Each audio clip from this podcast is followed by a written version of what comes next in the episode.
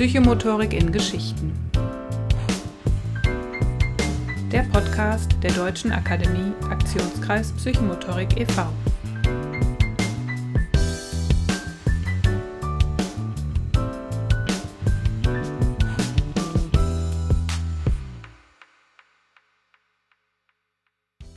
Herzlich willkommen.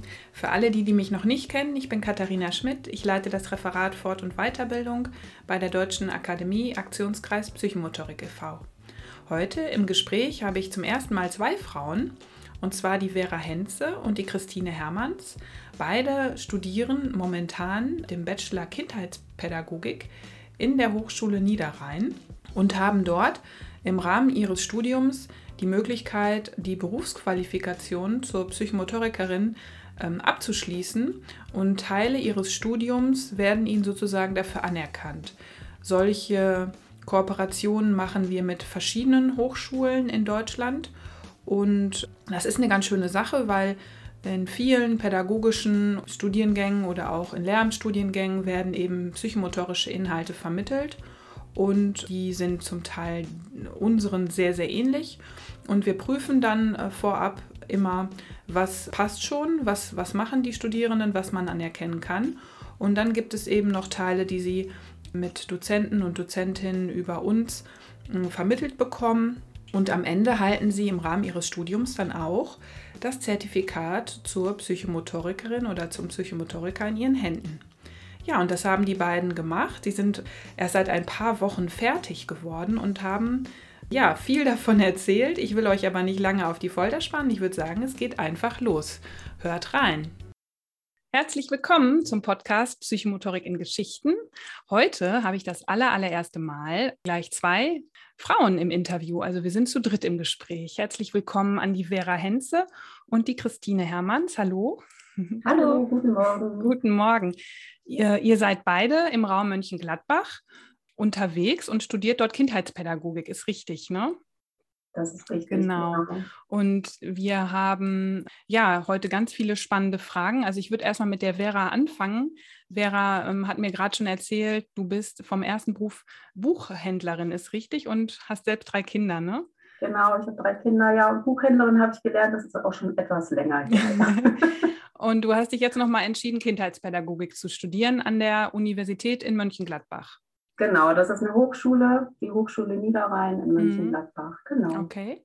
Und äh, in diesem Zuge hast du gemeinsam auch mit der Christine, die heute da ist, ähm, gemeinsam gesagt, wir wollen auch das Zertifikat zur Psychomotorikerin, Berufsqualifikation bei der DAKP äh, bekommen. Und da gibt es eine Kooperation zwischen der DAKP und der Hochschule Niederrhein, sodass man sozusagen während des Studiums noch ähm, ein paar externe Seminare machen kann, um dann am Ende diese Berufsqualifikation zu bekommen. Genau, das ist ja. richtig. Also einen Großteil haben wir über die Hochschule selbst gemacht mit Frau Kopitsch und Frau Kruse. Ja. Und ähm, dann eben noch zwei zusätzliche Seminare. Ähm, die liefen dann ja in Turnhallen und in, in, der Uni auch selbst, beziehungsweise in der Hochschule selbst. Und ähm, auch im Wald, ja, und online leider auch durch Corona. Okay, also so eine bunte Mischung aus methodischen Zugängen und äh, Möglichkeiten der Rahmenbedingungen. Ne? Ja, genau. Ja. Und Christine, genau, würdest du einmal sagen, oder ihr beide auch, mich find es, ich finde es immer total spannend herauszufinden, wie kommt man auf die Idee, Psychomotorikerin zu werden und was, ähm, äh, wie, wie, lernt man überhaupt die Psychomotorik kennen? Ist euch das erst im Rahmen des Studiums begegnet oder schon vorher? Vielleicht möchte Christine zuerst antworten. Ja, gerne. Also für mich war die Psychomotorik vorher auch noch unbekannt. Ich habe es wirklich kennengelernt durch das Studium in Mönchengladbach und speziell wirklich dann durch die Erzählungen von der Frau Kruse und auch von Frau Kopitsch. Mhm. Wir hatten ganz zu Beginn unseres Studiums eine Einführungswoche ähm, in Essen in der Turnhalle, wo wir selber ähm, drei oder vier Tage komplett selbst aktiv sein mussten oder konnten, durften wir waren ähm, oder wir haben ganz viel ausprobiert, ganz viel mit Wahrnehmung, ganz viel mit Bewegung gemacht, um erstmal selber das kennenzulernen, was wir später im weiteren Studium dann auch mit den Kindern oder Jugendlichen machen werden. Und während dieser Einführungswoche habe ich dann das erste Mal Kontakt mit der Psychomotorik gehabt, denn Frau Kruse hat uns dann auch von der DAKP erzählt und dann auch unter anderem von der Berufsqualifikation Psychomotorik Ja, und da war Mhm. ich direkt von Anfang an sehr interessiert. Mhm. Ging dir das auch so, Vera?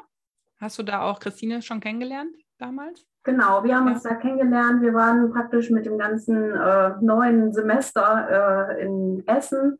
Das war einmal für uns natürlich ganz toll, um uns alle irgendwie kennenzulernen. Und dann hat das wirklich ähm, ja bei mir auch unheimlich viel ausgelöst. Einfach dieses Lernen durch Bewegung. Also wir haben das dann eben selber erfahren und selber ausprobieren dürfen. Ja, und wie die Kinder eben nochmal wieder genauso ja, Bewegungen lernen oder auch Räumlichkeiten wahrnehmen. Also das war wirklich eine ganz, ganz äh, beeindruckende Woche. Und so habe ich tatsächlich auch die Psychomotorik kennengelernt. Ich Mhm. kannte das vorher nicht. Ja, und das hat mich auch so beeindruckt, dass ich dann auch gerne weitermachen wollte, als Frau Kruse und Frau Kopic dann davon berichtet hatten. Ja, wie schön. Genau. Ist euch da ein besonderes Spiel in dieser Einführungswoche oder eine besondere Aktivität mit anderen äh, in Erinnerung geblieben, an die ihr gerne zurückdenkt? Ja, ich denke da zum Beispiel an ähm, daran, dass wir uns in zwei Gruppen aufteilen sollten und die eine Gruppe durfte was vorbereiten in der Turnhalle und die andere Gruppe hat die Augen verbunden bekommen und wurde dann halt jeweils von einem Begleiter oder Begleiterin durch die Turnhalle geführt. Das war schon ja zum einen natürlich sehr aufregend und man Mhm. musste sich ja auf den anderen verlassen können, beziehungsweise irgendwie Vertrauen entwickeln. Also das war ja, ging schon so ein bisschen auch an die Grenzen. Das hat nicht jedem so gut gefallen. Man merkte schon, da waren Ja. sehr viele Unterschiede bei den Menschen. Aber das war etwas, wo wir alle sehr ja, emotional auch dabei waren. Ne? Also Mhm. ja, war sehr beeindruckend. Okay. Und bei Ja, dir, ich denke auch, Ja. Ja, ich denke auch gerne an die Woche zurück. Und was mir so hängen geblieben ist, ist wirklich, dass wir komplett die kompletten vier Tage aktiv waren. Wir sind schon mit Sportklamotten morgens angereist in Essen und wir haben wirklich nochmal gespielt. Wir haben teilweise Kindheitserinnerungen oder Kindheitsspiele nochmal gespielt. Das ganz klassische Fangen. Ähm, Mhm. oder wir haben Materialien nochmal dazu genommen, wie Seilchen, Bälle. Also das hat mir sehr gut getan. Und in dem Moment wusste ich genau, ich habe mich für das richtige Studium entschieden. Und als die Mhm. Frau Kruse uns dann noch von der Weiterbildung erzählt hat und von der DAKP, Mhm. Da wusste ich sofort, das ist genau das Richtige für mich und das möchte ich auf jeden Fall weitermachen. Wie schön. Ja, das ist dieses Erleben, was man hat, dieses emotionale Erleben. Da fühlt man dann eben diese Stimmigkeit oder auch eben nicht, aber man weiß ganz genau, ah ja, so, so fühlt sich das jetzt an und es wirkt auf verschiedenen Ebenen auch im Körper, ne? Dass man dann sicher sagen kann, jo, das hat mich jetzt gecatcht sozusagen, ne? So scheint es euch gegangen zu sein. Ja, schön. Ja, wenn man so mit Sportklamotten anreist, so eine ganze Woche, ich habe dann auch immer viel Frühstück dabei. Es macht auch hungrig. Und es ist ein schönes Erlebnis, weil man ja auch als Erwachsene sowas, wo erlebt man sowas, ne? Mit einer, mit einer Gruppe von Erwachsenen nochmal in solche, in solche Spiele zu gehen. Und, und das äh, löst mitunter sehr viel Freude aus. Und, und da kommen nochmal ganz viele, wie du schon gesagt hast, Christine, Erinnerungen hoch. Und im normalen Arbeitskontext ähm, hat man das ja sehr selten, so eine Erfahrung, oder? Ja, das stimmt. Ja. Und wie die Vera gerade eben auch schon gesagt hat, es war für uns die allererste Woche an der Hochschule überhaupt. Mhm. Und es war einfach eine sehr, sehr gute Möglichkeit, uns kennenzulernen. Es war wirklich etwas ganz anderes, als wenn man ein anderes Studium beginnt, wo man sich, ich sag mal, in einem normalen Klassenraum zum ersten Mal begegnet und direkt mit ähm, theoretischen Unterrichtseinheiten konfrontiert wird, sondern während diesen Spielen und während den wahrnehmenden Übungen, ähm, ja, während wirklich diesem sich den ganzen Tag bewegen, selbst aktiv sein, da lernt man die Mitstudierenden doch nochmal auf eine andere Art und Weise kennen. Das habe ich sehr positiv empfunden. Mhm. Ja, ist nochmal so dieser Teamaspekt, den du ansprichst. Vera, ging dir das auch so? Hattest du auch das Gefühl, du hast jetzt auch sicherlich schon vielleicht auch im ersten Beruf Berufserfahrung schon auch machen können, dass du das Gefühl hattest, es geht hier auch so um Teamprozesse in dieser Woche? Also um Teamprozesse ging es auf jeden Fall auch, ja. Aber es ging auch, und das ist mir eben nochmal eingefallen, ähm, um Organisation, um Selbstorganisation. Also wir sind ja schon da auch ein bisschen ja, reingeworfen worden. Jetzt schaut mal zu, wie ihr nach Essen kommt. Ihr habt ein Ticket, damit kommt ihr überall hin. Okay. Also ähm, wir sind halt dann nicht mehr einfach so wie vorher, die meisten wahrscheinlich zur Schule gegangen und dann hat man eben das Programm abgeliefert bekommen, sondern jetzt eben wirklich, ja, hallo, ihr seid Studenten, Mhm. jetzt organisiert euch mal und daran eben tatsächlich auch, also da gab es dann schon, äh, ja, wenn man so will, auch schon so Fahrgemeinschaften und in dem Sinne ja dann auch schon Anreise- und Abreiseteams. Mhm. Ja, und dann vor Ort eben tatsächlich dieses gemeinsame Arbeiten oder äh, ja, gemeinsam erfahren, das hat ja unheimlich viel bewirkt, um sich gut kennenzulernen. Das war wirklich sehr, sehr, sehr, sehr gut. Ja, klingt so schön. Ja, dann möchte ich mal weitergehen. Ihr habt eben im Vorgespräch schon gesagt, dass ihr beide auch schon auch euer Studium kombiniert. Das ist ein, ein, in dem Sinne ein Vollzeitstudium. Bachelor Kindheitspädagogik studiert ihr. Hm, ihr seid aber nebenbei auch noch ein bisschen berufstätig, um das auch so zu finanzieren. Und Vera hat erzählt, du machst psychomotorische Förderung in der Kita ne?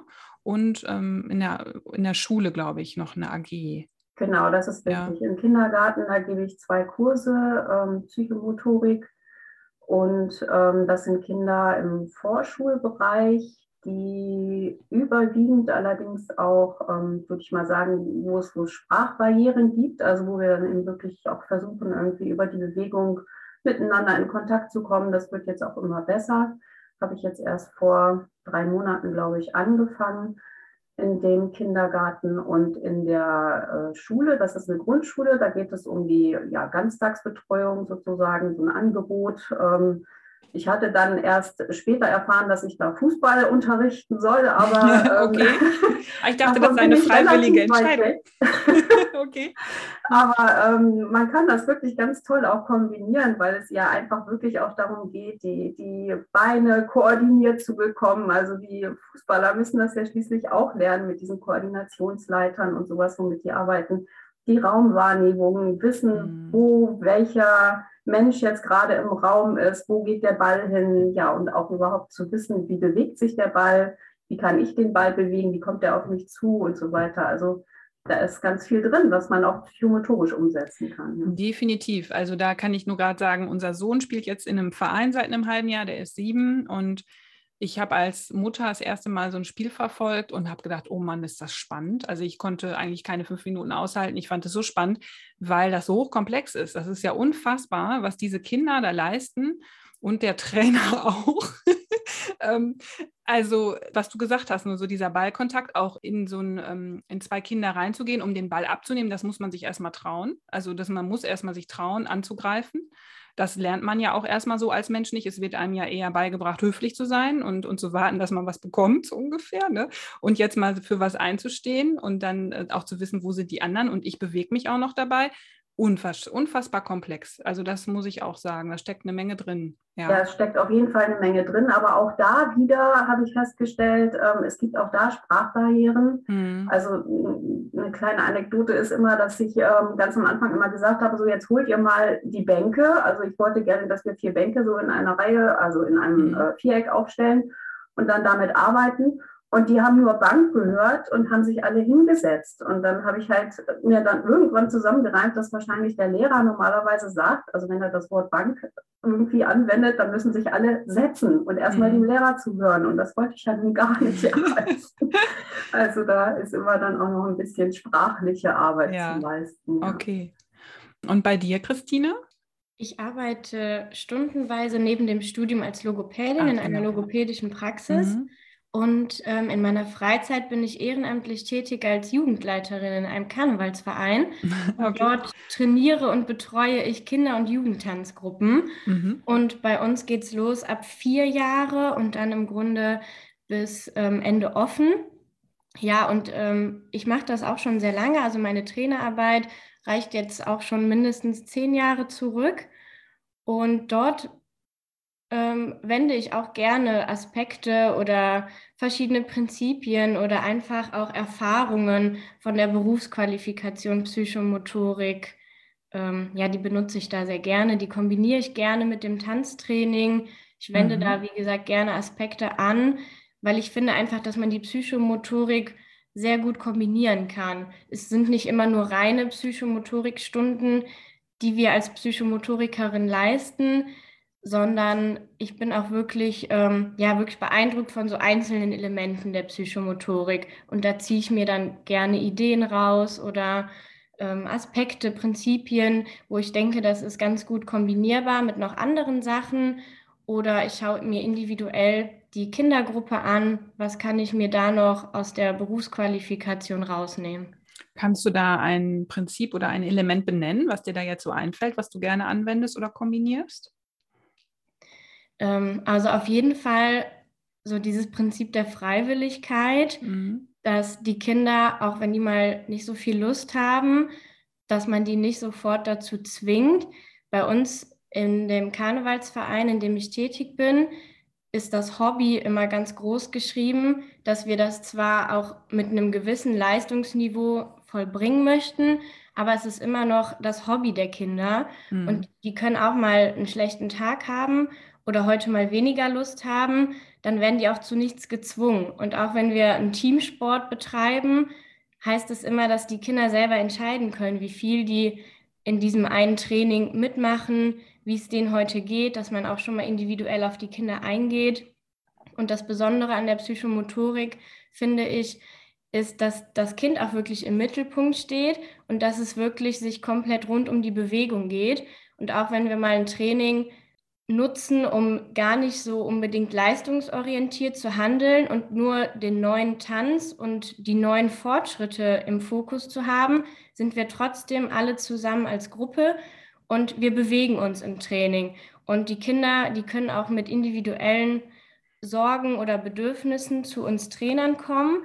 Und ja, wir haben dann trotzdem immer so ein offenes Ohr für die und wir sehen wirklich auch die Kinder und Jugendlichen und nicht nur diesen Sport im Fokus, sondern wir versuchen das wirklich ähm, zu kombinieren. Mhm. Da bin ich sehr froh, auch um nochmal um die Weiterbildung der Psychomotorik, weil ich da sehr viel Erfahrungen mitnehmen konnte, viele Ideen noch bekommen habe, auch Anregungen, wie man so individuelle Anregungen und trotzdem noch ein spezielles Hobby kombinieren kann und wie man dann auch wirklich in der Freizeit im Training von den Kindern und Jugendlichen auch wirklich damit umgehen kann. Hm.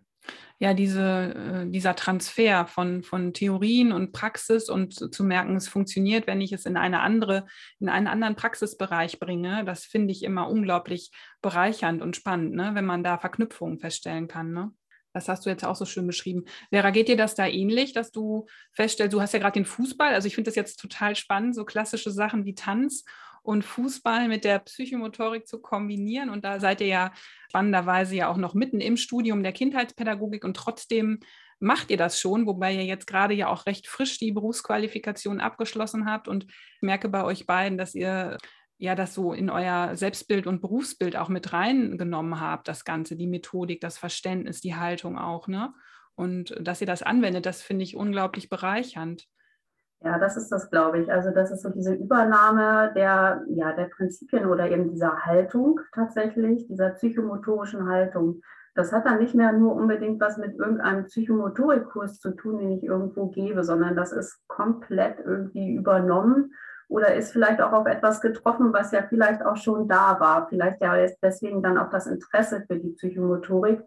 Aber so diese Kindorientierung, also wirklich dann zu schauen, wo steht denn jetzt gerade das Kind? Was mache ich denn mit dem Kind? Also das, was wir ja wirklich gelernt haben, war ja irgendwie eine Planung schon zu machen, aber permanent bereit zu sein, eben auf das Kind einzugehen und zu schauen, was das Kind oder die Kinder, da wird es natürlich dann schwieriger, wenn es eine größere Gruppe ist, mhm. Was die jetzt gerade brauchen, welche Bedürfnisse die haben. Und dann, was äh, Christine eben auch sagte mit dem Prinzip der Freiwilligkeit, das mache ich tatsächlich beim Fußball auch, dass ich da immer eine Weichbodenmatte in der Halle umklappe und sage, das ist hier euer Safe Place, da könnt ihr euch zurückziehen, wenn jetzt gerade was war. Also mhm. es gibt ja permanent irgendwelche Konflikte zwischen Mädchen und Jungs und man weiß es nicht. Also die äh, geraten da schon auch aneinander, dass sie sich auch deswegen einfach mal zurückziehen wollen. Mhm. Und dann ist es eben auch wirklich der, ja, geht ja in den Nachmittag rein. Also die Stunde geht bis 16 Uhr. Die hatten vorher nur Schule oder eben dann eben auch schon Betreuung. Und ähm, da denke ich, dann ist es auch völlig okay. Sie müssen jetzt hier nicht unbedingt das Fußballtraining absolvieren, sondern es gibt eben diese Freiwilligkeit dabei zu sagen, ja, ich möchte das jetzt gerne machen. Sie kommen dann auch wieder von der Matte runter und kommen wieder dazu. Ja, und dann eben zu schauen, wenn die Kinder mir, mir sagen, ja, wir wollen jetzt lieber ein Spiel machen oder wir wollen jetzt auch gerne mal klettern oder was auch immer, das kriegt man ja schon mit. Also das wird, wird dem ja, Erwachsenen dann ja schon auch mitgeteilt oder man kann es sehen, wo sie sich, wo sie begeistert sind. Mhm. Also das vielleicht sogar noch mehr im Kindergarten tatsächlich. Mhm. Also die Erfolge, die da zum Teil zu sehen sind innerhalb von einer Stunde, war jetzt gerade letzten Freitag wieder sensationell wirklich. Also wenn man die Kinder, wenn man die Kinder sieht, dass sie eigentlich echt Probleme haben, da irgendwo hochzukommen, eine, eine sehr steile, schräge Bank, die ich aufgehängt hatte an der Sprossenwand, da kam so ein kleiner Junge irgendwie erstmal nicht so gut hoch, hat sich das angeguckt bei einem anderen, hm, hat dann überlegt, ja, mache ich aber jetzt auch mal, probiere ich mal von unten oder von oben. Und dann hat er das geschafft und diese Begeisterung zu, dann gucken die da ja wieder hin und sind so begeistert davon selber, mhm. das zu sehen. Und dann kommt ja von mir natürlich auch die Wertschätzung, dass ich ihnen natürlich sage, Mensch, hey, das ist ja jetzt klasse, das hat ja geklappt. Und dann merkt man richtig, wie die da dran wachsen. Und das ist für mhm. mich echt die Bezahlung. Ne? Also das ist mhm. wirklich sensationell. Das finde ich ganz toll. Dann steht man im Raum und weiß genau, man ist gerade richtig, ne? Ja, genau. Also ja. das, man kann zugucken, wie da gerade was passiert ist im Gehirn, im Körper, ja. überall. Also das ist wirklich ja. sehr begeisternd. Ja, schön. Ich freue mich gerade daran. Und wo knüpfe ich an? Da waren gerade so viele Sachen. Safe Place hast du genannt. Kannst du den in deinen Worten beschreiben, was das für dich bedeutet oder wie ihr das vielleicht auch gelernt habt oder so? Für die, die jetzt zuhören und das noch nicht wissen, was der Safe Place in der Psychomotorik ist? Kann auch gerne Christine antworten, aber ja. Naja, für mich ist es vor allen Dingen erstmal ein Rückzugsort. Also auf jeden Fall mache ich den oder ich richte, wenn es irgendwie geht, richte ich den Kindern eine Ecke ein oder einen Bereich, wo sie sich eben zurückziehen können. Ähm, der muss jetzt nicht unbedingt super gemütlich oder irgendwas sein, sondern einfach nur so eine Stelle, wo die Kinder dann sein dürfen, ohne dass sie dann da irgendwie gestört werden oder wo sie eben von sich aus entscheiden können, ich gehe jetzt dahin, ich gucke jetzt erstmal nur zu. Gerade das ist ja auch irgendwie was ganz Tolles, dass wir das so zulassen können, die Kinder zu, zuschauen zu lassen. Ja, ich würde sagen, das ist so das für mich jetzt Entscheidende, was ich mitnehme, mhm. ähm, was ich in allen Bereichen dann auch umsetzen kann tatsächlich. Und für dich, Christine, hast du nochmal für dich auch so einen Ort, auch in deiner logopädischen Arbeit vielleicht? Oder was macht der Safe Place für dich aus? Ja, also Safe Place, gerade so bei den Jüngeren, bei unseren Tanzgruppen, ist gar nicht mal so wirklich ein Ort oder eine Ecke, sondern es ist in dem Moment eher so das Gefühl, was wir den Kindern rüberbringen, dass wir auch immer für sie da sind, dass die auch einfach noch in dem Alter, so von vier bis sechs, auch immer noch mal so ein bisschen die Nähe brauchen zu einer erwachsenen Person, die Geborgenheit, die Herzlichkeit da wissen unsere Kinder einfach, wir sind immer für sie da und es gibt auch einfach mal eine Kuschelrunde äh, während des Trainings, sofern es Corona natürlich aktuell erlaubt. Aber das ist nicht nur ein Ort, wo man sportlich ist, sondern auch ein Ort in dem Moment, wo wir gemeinsam sind und wo die Kinder genau wissen, es ist auch ein Ort der Sicherheit. Und nochmal bezogen auf die logopädische Arbeit, auch da ist es nicht so sehr ein Ort, wobei wir haben oft in unseren Therapieräumen zusätzlich zum Therapietisch auch nochmal ein Sofa, was so ein mhm. bisschen die Gemütlichkeit im Raum geben soll. Und auch wenn unsere Kinder dann während der Therapie, also ich leiste in der logopädischen Praxis ähm, vorwiegend Einzeltherapien, bin also mit dem Kind eine Dreiviertelstunde alleine im Raum. Und währenddessen, wenn die Kinder dann vielleicht gerade keine Motivation haben oder wenn sie einen langen Schultag hatten und die logopädischen Übungen vielleicht an diesem Tag heute einfach ein bisschen zu viel sind, dann nehmen wir uns auch die Zeit auf dem Sofa für eine Leserunde oder auch einfach für private Gespräche mit den Kindern. Mhm. Denn Logopädie ist ja nun mal Sprache, Kommunikation. Bei uns steht einfach das gesprochene Wort im Fokus und gar nicht immer nur die logopädische Übung oder mhm. nur das Ziel, Fortschritte von Woche zu Woche zu machen, sondern uns ist wichtig, dass wir mit den Kindern in Kontakt kommen, dass wir mit ihnen ihre Sprache, die sie bisher schon können, aufrechterhalten und freuen uns auch, wenn wir mit den Kindern, die vielleicht auch ein bisschen ruhiger sind, ein bisschen zurückhaltender, die die deutsche Sprache vielleicht auch noch gar nicht so lange kennen, dass wir einfach mit ihnen mal in ein Gespräch kommen dass wir uns mit ihnen unterhalten können. Und auch das würde ich als Safe Place bezeichnen. Mhm. Und ja, auch in der logopädischen Arbeit profitiere ich doch immer wieder auch von der Berufsqualifikation Psychomotorik, denn es sind wirklich viele verschiedene Aspekte, die man sich aus der Fortbildung rausziehen kann, die man mhm. kombinieren kann mit anderen Sachen. Mhm. Ja, es ist so beides, ne? Der sichere innere Ort, den ich ja auch erstmal entwickeln muss, wenn ich auf die Welt komme, durch meine Bezugspersonen und dann der sichere äußere Ort. Und das eine wir, also beides wirkt ja auch sowohl in die eine als auch in die andere Richtung. Und ihr habt das jetzt beides so schön beschrieben auch. Äh, wie ist das zur Sprache? Wir waren jetzt bei Sprache, Christine, ähm, an die Vera nochmal gerichtet. Du hast eben gesagt, es gibt häufig in deiner Arbeit auch erstmal so diese Sprachbarrieren, um die es geht. Hatte, hat das was mit kulturellen Hintergründen zu tun oder aufgrund der Entwicklung Sprachbarrieren bei den Kindern? Hm, nee, da denke ich schon, das hat, äh, ja, wenn man so will, kulturelle Hintergründe. Ähm, ich habe jetzt in meinem Kurs im Kindergarten oder in den beiden Kursen vor allen Dingen Kinder wie sagt man, das sind heute wichtig, Migra mit Migrationshintergrund auf jeden Fall. Da muss ich aber dazu sagen, ich kenne die Kinder jetzt eben auch erst seit kurzem und zum Teil kommen dann immer noch mal wieder Kinder dazu, weil die jetzt halt durch die äh, Krankheitsphasen jetzt gerade im äh, Herbst wirklich auch nicht immer da sind. Und wenn die dann neu in die Gruppe reinkommen, dann weiß ich ja manchmal gar nicht, sprechen sie jetzt oder mhm. sprechen mhm. sie nicht. Und da gibt es tatsächlich, also das sind dann tatsächlich auch so Herausforderungen für mich, an die Kinder heranzukommen. Also auch, ähm, ja, kriege ich eine Rückmeldung oder nicht? Also haben sie mich verstanden? Da muss man wirklich, also muss ich dann tatsächlich ähm, nochmal auf das Kind, auf das einzelne Kind dann wirklich hingehen und gucken, es mit Namen ansprechen, und dann, dann sehen, reagiert es dann überhaupt auf mich? Ähm, kriegt es wirklich mit, was ich jetzt gerade gesagt habe oder nicht? Mhm. Und dann klar, dann läuft natürlich eigentlich viel über die Bewegung und so weiter, weil ich begleite das ja irgendwie ja mehr oder weniger automatisch sprachlich. Natürlich haben wir das auch so gelehrt, dass wir das machen sollen, aber man macht es, glaube ich, sowieso automatisch. Und dann ist es ja zu, ja, dann, dann kriegt man es schon mit, ähm, was die Kinder dann eigentlich verstehen. Und ich muss da doch ähm, relativ häufig noch mal wieder ein paar Schritte zurück machen, sage ich mal. Ich war, mhm. war vorher in einem anderen Kindergarten, da kannte ich die Kinder wirklich schon wesentlich länger. Und da war dann der, der Zugang und das, wie ich das umsetzen konnte, wirklich ein anderer. Da konnte ich viel besser mit Sitzkreisen dann nochmal arbeiten, immer nochmal wieder die Reflexionsrunde und so weiter. Das habe ich im Moment noch nicht so weit eingeführt in dem Kindergarten, jetzt in dem neuen Kindergarten. Mhm. Das läuft sozusagen mit. Also wir reflektieren währenddessen. Es okay. ist nicht so sehr, dass ich dann dahinterher noch mal eine Runde mit denen gut machen kann. Es ist auch ein Kind dabei, was ich gar nicht setzen kann. Das klettert immer sofort die Sprossenwand wieder hoch.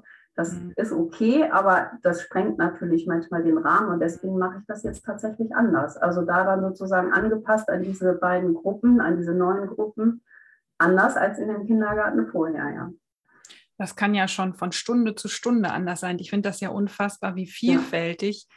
Arbeitsfelder und, und Kinder und Gruppen sein können und äh, wie viel Vielfalt aber auch die Psychomotorik dazu lässt. Ihr habt das jetzt so schön beschrieben. Wir hatten jetzt Settings, also Christina hat eben erzählt, es geht um den Blick aufs Kind, ne? also so dieses, diese, dieses Individuum-zentrierte, Kindzentrierte. Gleichzeitig sprichst du von der Beziehung in der Gruppe, ne? bei den Kindern oder Jugendlichen, die tanzen. Ähm, Vera hat auch unterschiedliche Gruppenkonstellationen und wiederum das einzelne Kind genannt und äh, so die Beziehungsebene, also so da es steckt so unfassbar viele, viele ähm, Instanzen stecken da ja auch drin, ne, was man alles so im Blick hat. Und das wird eigentlich nie langweilig, kann man schon mal so sagen. Ne? Und man wächst auch selber immer daran und die eigene Haltung wächst daran. Mich würde jetzt aber noch mal so ähm, interessieren, äh, was ihr so für, für Grenzen für euch erlebt um die Psychomotorik umzusetzen, anzuwenden? Erlebt ihr bei euch selbst Grenzen oder im Team oder bei Kindern oder mm, dass ihr so das Gefühl habt, hier komme ich jetzt nicht weiter und wie geht ihr damit um? Also eine Grenze war vielleicht mal erreicht, würde ich sagen, als ähm, ja, das Zuschauen ja grundsätzlich immer wunderbar ist, aber in der einen Gruppe war das so, das war jetzt noch in dem älteren, in dem anderen Kindergarten, dass dann ein Mädchen eigentlich immer die Zuschauerrolle eingenommen hat, die Beobachterrolle und dann immer mehr Kinder verschwanden. Und da bin ich dann an meine Grenzen okay. gestoßen, weil ich dachte, okay, jetzt muss ich irgendwie an mir arbeiten. Ja, wahrscheinlich. Irgendwas stimmt jetzt nicht. Also die ersten Male war es ja ganz wunderbar. Sie ist dann auch wieder mit reingekommen. Aber ne, was macht das mit einem selbst auch? Weil offensichtlich habe ich dann ja einige Kinder nicht mehr erreicht es hat sich dann zum Glück irgendwie wieder relativiert. Ich habe denen dann so Beobachterposten gegeben und dann gab es eben nur drei Beobachterposten und das war dann auch wunderbar. Die anderen waren dann im Spiel geblieben. Aber das ist, das war schon so für mich dann irgendwie, wo ich wirklich überlegen musste, wie kriege ich denn da jetzt wieder die Kurve? Die, das heißt, die ist im Raum geblieben und ist aber, hat gesagt, ich spiele nicht mehr mit, ich beobachte. Also die ist nicht aus der Tür genau. raus. Nee, und dann haben plötzlich alle Kinder gesagt, wir wollen auch nur noch beobachten. Ja, genau. Das ist genau. sehr spannend. Und dann hast du gesagt, dann spiele ich jetzt, oder? Das wäre ja auch mal lustig gewesen. Ja, ja, also das, äh, die Befürchtung hatte ich. Nee, nee, es waren, es waren neun Kinder oder manchmal sogar elf Kinder in der Gruppe, aber also da habe ich dann tatsächlich gedacht, okay, wenn jetzt gleich alle aufhören, dann wird das jetzt wirklich eine spannende Sache. Also das war so eine Grenzerfahrung sozusagen für mich, also wo es eben um meine ähm, ja, Leistungsfähigkeit oder mein, meine Umsetzungsfähigkeit geht. Genau. Ja, es war ja ein ganz klar ein gruppendynamischer Prozess ne? und vielleicht auch für die Kinder so eine schöne Erfahrung von Macht. Ne? Also vielleicht, wenn man das jetzt so sinnverstehend betrachtet, ne, ich habe jetzt die Kontrolle oder die Macht zu sagen, ich spiele nicht mehr und drehen mal den Spieß um. Ja, sie kannten das halt auch noch nicht. Ne? Ja. Also ich wusste, dass das im Kindergarten da gar nicht gemacht wurde. Die durften nicht einfach zugucken. Mhm. Und ich denke, das hatte damit sicherlich auch äh, eine Rolle gespielt, äh, dass jetzt erstmal, ach, ich kann das auch jetzt selbst entscheiden. Ach ja. so.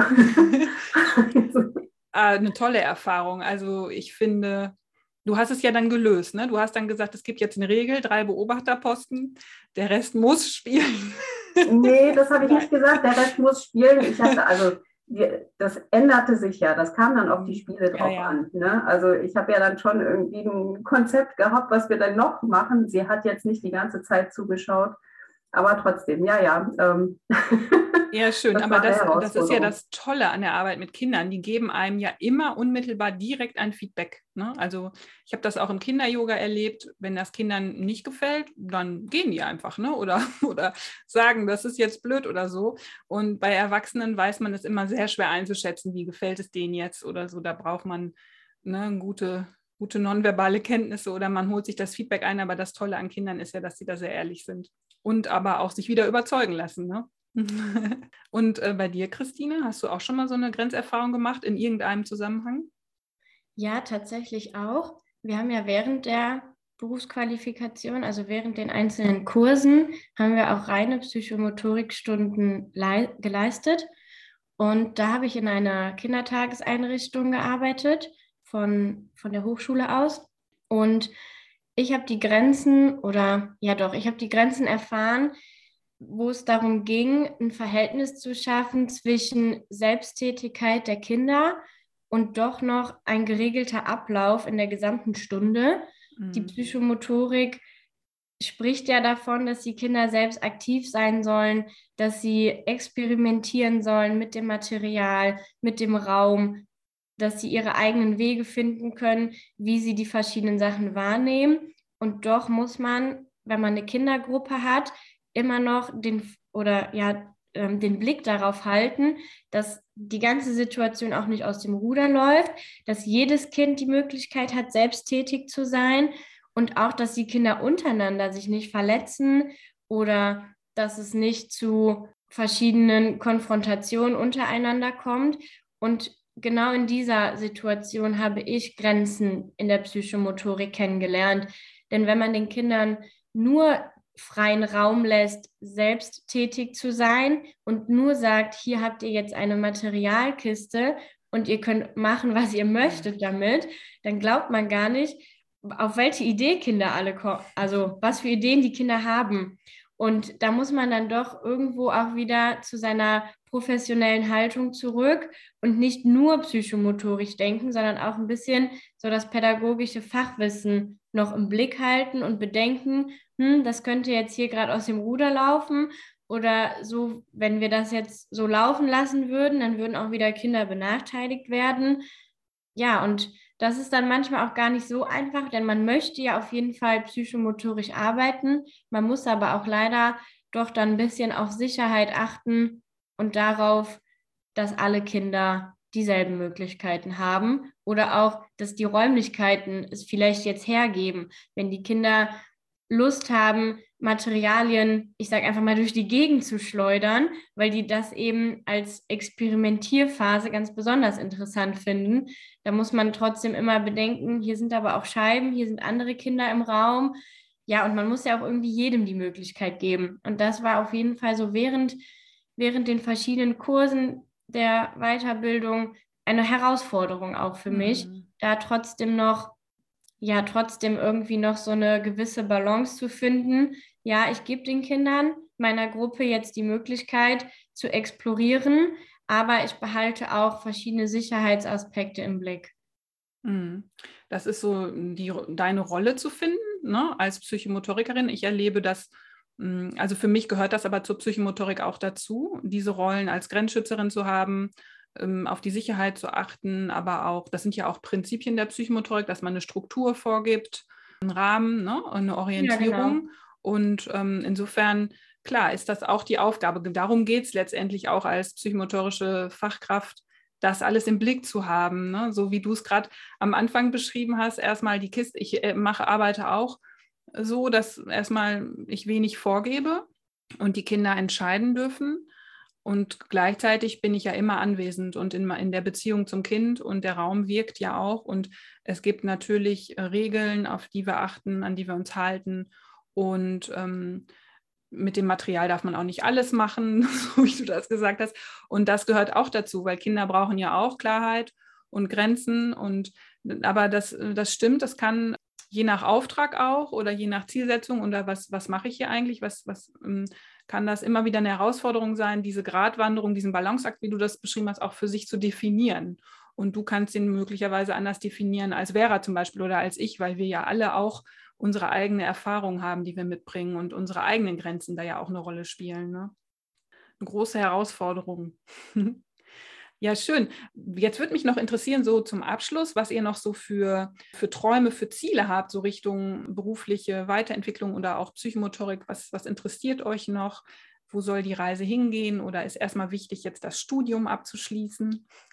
Ähm, also ich glaube, es ist wirklich für mich äh, ein Ziel, das zumindest freiberuflich dann auch weiterzumachen, auch wenn ich das Studium abgeschlossen habe, solche Kurse zu geben, auch gerne in verschiedenen äh, Einrichtungen. Es müssen auch nicht immer unbedingt dann nur Kindergärten sein, weil das finde ich wirklich sehr spannend und sehr herausfordernd für mich. Äh, zu lernen, mit diesen unterschiedlichen Altersgruppen auch umzugehen. Also das ist ja wirklich jetzt sehr sehr deutlich auch äh, mit den Kindern, die ähm, ja erste bis dritte Klasse sind oder eben Grundschule äh, oder eben Kindergartenkinder.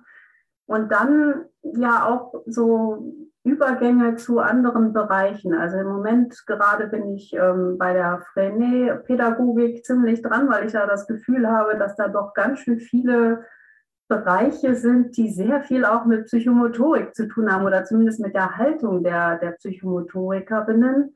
Ja, und dann finde ich sehr herausfordernd die Erlebnispädagogik. Da hatten wir jetzt in diesem Semester auch zwei Tage ähm, ja selber durch äh, erleben dürfen. Und da muss ich sagen, das ging eben so ähnlich wieder wie damals die Woche in Essen. Mhm. Da würde ich mich doch auch sehr gerne weiterbilden. Dann ist es eben nicht mehr in irgendeiner Halle oder in irgendeinem Kindergarten, sondern es ist wieder draußen in der Natur und dann ja doch sehr, sehr ähnlich. Also mhm das finde ich schon, ja, das wären noch so Zukunftsprojekte.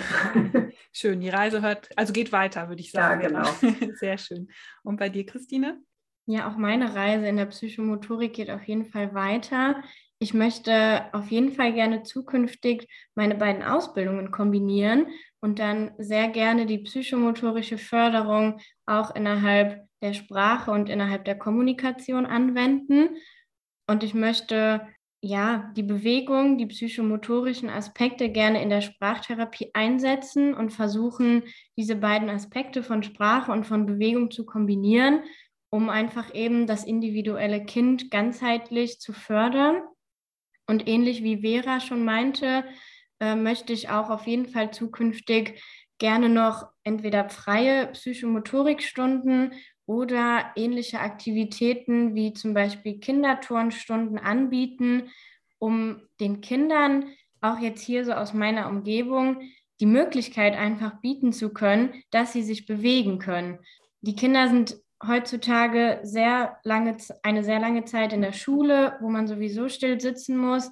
Sie haben auch einen größeren Kontakt zu Medien, die aber auch sich meistens innerhalb des Hauses oder der Wohnung ähm, aufhalten.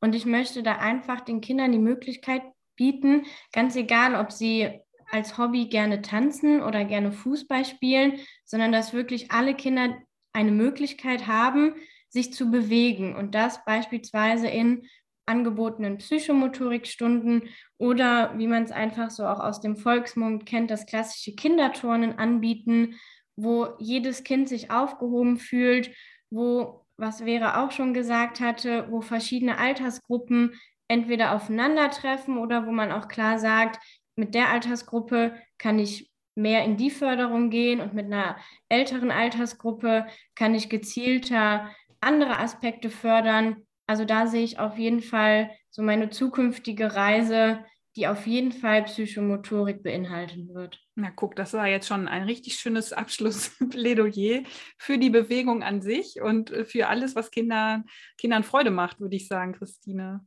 Dankeschön euch beiden. Mm, was ich noch empfehle, Christine, und zwar kommt diese Woche Freitag am 3. Dezember ein Interview raus, Folge 4 ist das mit der Nicola. Die Nicola ist auch Logopädin und ähm, Psychomotorikerin und wohnt im Rhein-Main-Gebiet. Das ist wahrscheinlich weiter weg von dir, ne? Ein ja, bisschen, ja. Ein bisschen, aber die sucht auch gerade eine Logopädin und ähm, ja, und die hat auch eine Sprossenwand in ihrer Praxis, die Arbeit. Also die kombiniert auch schon die Logopädie mit der Psychomotorik und vielleicht ist das für dich oder auch für Vera spannend, in die Folge reinzuhören am Freitag. Und die geht auch in den Wald, Vera. Also die Nicola verbindet sozusagen eure beiden Interessen. Ja, super, auch, das klingt interessant. Genau, die ist auch Wildnispädagogin und hat äh, einige psychomotorische Weiterbildungen gemacht. Also insofern ähm, hört euch das gerne an. Ich Gerne. fand es total spannend, euch kennenzulernen. Ich freue mich, dass es diesen Studiengang Bachelor Kindheitspädagogik gibt, ähm, der ja, ich habe mir sagen lassen, wäre ungefähr seit 2012, 2014 ungefähr da ist. Ne? Ja, ähm, ich weiß es nicht ganz genau, ja, aber so um den Dreh, genau. Um den Dreh. Ich werde auf jeden Fall diesen ähm, Bachelorstudiengang an der Hochschule Niederrhein verlinken unter dieser Folge für alle, die das interessiert, was ihr da studiert. Für alle, die Lust haben auf so eine Einführungswoche Psychomotorik und ähm, ja, und auch nochmal unsere Berufsqualifikation. Und ich freue mich total, dass so engagierte Frauen und, und Fachkräfte da aus und fortgebildet werden, die, die die Arbeit mit Kindern einfach unfassbar bereichern und, und äh, modernisieren und, und da mit einem guten Blick reingehen und wo die Haltung eben ganz besonders wichtig ist. Und danke euch für dieses sehr, sehr schöne Gespräch. Ist, ist für euch noch was offen? Möchtet ihr noch was ergänzen oder den Hörerinnen und Hörern mitteilen? Also vielleicht, ja, das Studium ist wirklich sehr, sehr spannend, sehr interessant, häufig auch mal emotional. Kann ich nur empfehlen, egal in welchem Alter. ja, schön. Danke. Ja, da kann ich der Vera nur zustimmen und ich würde an alle Hörerinnen ausrichten, bleibt in Bewegung. Sehr schön. Ich danke euch und äh, ich wünsche euch noch eine ganz schöne Zeit und viel Erfolg mit eurem Studium. Macht's gut.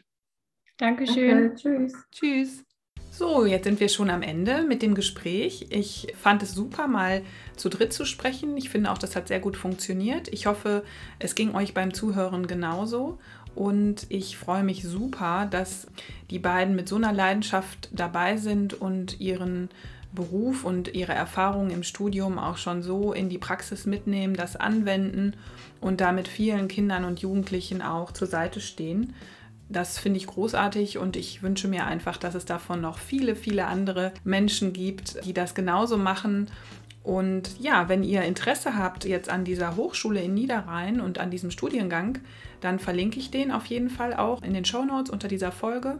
Und die Berufsqualifikation Psychomotorik, die könnt ihr natürlich über uns machen, sofern ihr nicht an einer Hochschule in Deutschland studiert, wo, wo wir eine Kooperation haben. Mm, wenn ihr dazu aber auch Fragen habt, dann dürft ihr mich natürlich gerne kontaktieren über Instagram, Facebook oder unsere Website www.dakp.de.